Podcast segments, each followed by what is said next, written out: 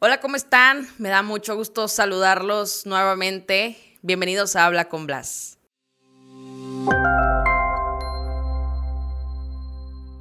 Estoy muy contenta de volvernos a encontrar en este espacio en donde no solamente me van a escuchar a través del audio, sino que ahora les puedo compartir la imagen viva y a todo color de la esencia de este programa y también decirles que a partir del segundo capítulo vamos a invitar a muchas personas que con las que decidí colaborar en el sentido de que a través de nuestras experiencias, reflexiones, pensamientos, puedan ayudarlos a ustedes a que sigan construyendo sus propios sueños y que espero que algún día nos encontremos y que estemos sentados platicando de tu historia de éxito. Pero antes, antes de, arrancar con esta lista de invitados, en este primer programa quiero eh, primeramente tocar un tema muy importante que sé que muchos de ustedes alguna vez con sus amigos lo platicaron. ¿Qué es lo primero en lo que te fijas? ¿En el físico o en la personalidad de una persona? La respuesta es muy obvia porque muchos de nosotros nos fijamos en la buena imagen de alguien tan solo por unos minutos. Sin embargo, todos estamos de acuerdo que lo que verdaderamente engancha y define tu interés para conocer a alguien es su idiosincrasia. Si no sabes qué es idiosincrasia, búscalo en Google. nunca, nunca he estado de acuerdo con la frase de cómo te ven, te tratan, porque es demasiado superficial. Sin embargo, cambia mucho el contexto cuando lo escuchamos al revés. Como yo me vea, me van a tratar.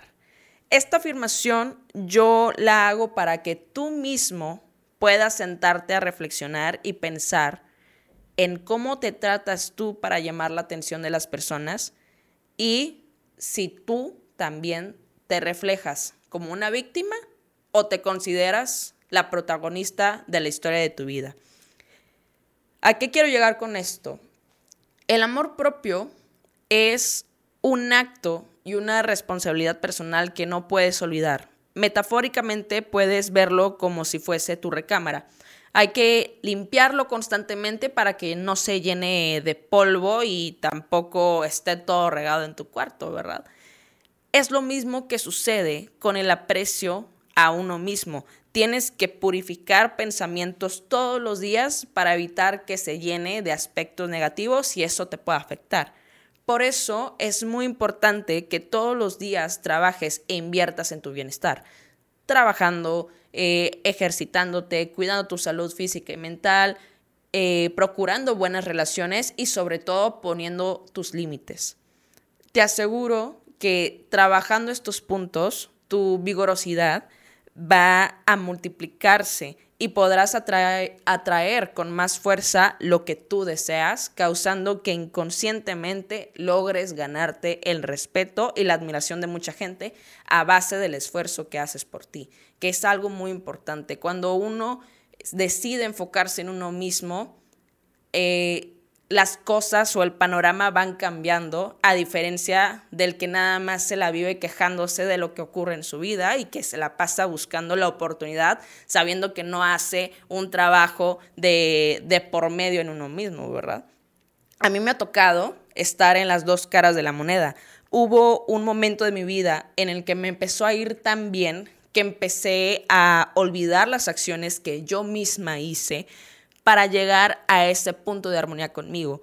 Y esto causó que se desencadenara inconscientemente mi propio autosabotaje y poco a poco fuera perdiendo esa esencia que en su momento me ayudó para cumplir mis metas y terminar mis proyectos. Yo me preguntaba cuando sentía que estaba hundida qué era lo que me había pasado si me estaba yendo tan bien.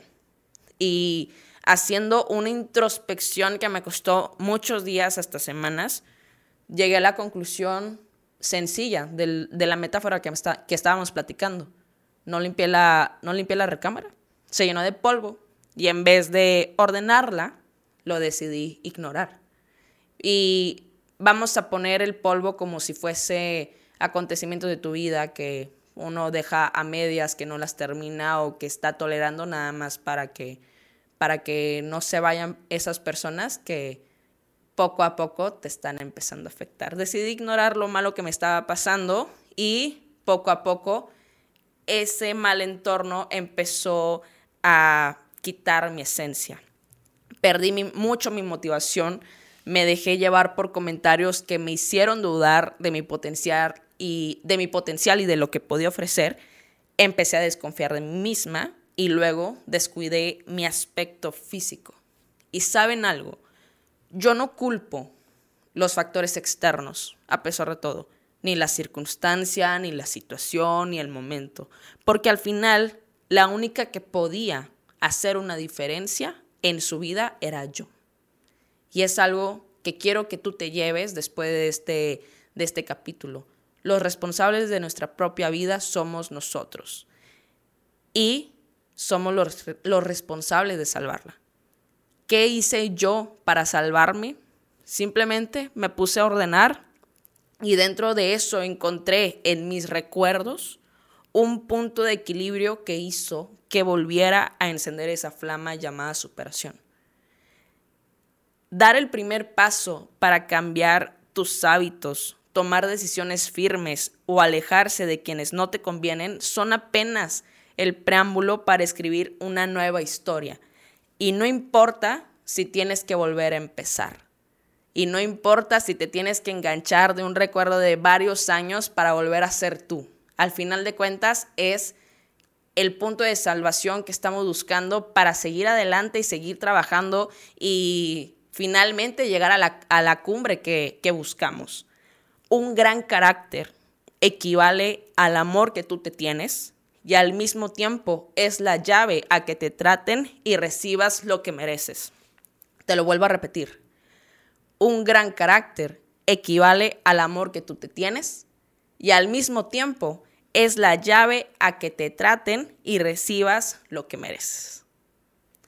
Esto es nada más un, un preámbulo, un inicio de lo que vamos a ver a través de todos los capítulos que vienen con nuestros invitados. Vamos a platicar de muchas historias, anécdotas que nos van a ayudar y sobre todo que nos van a hacer volver a que nos van a que nos van a hacer volver a lo que éramos antes y a los sueños que teníamos planeados y que muchas veces los olvidamos por factores externos. Esto es Habla con Blas. Los espero en el próximo capítulo con nuestro siguiente invitado.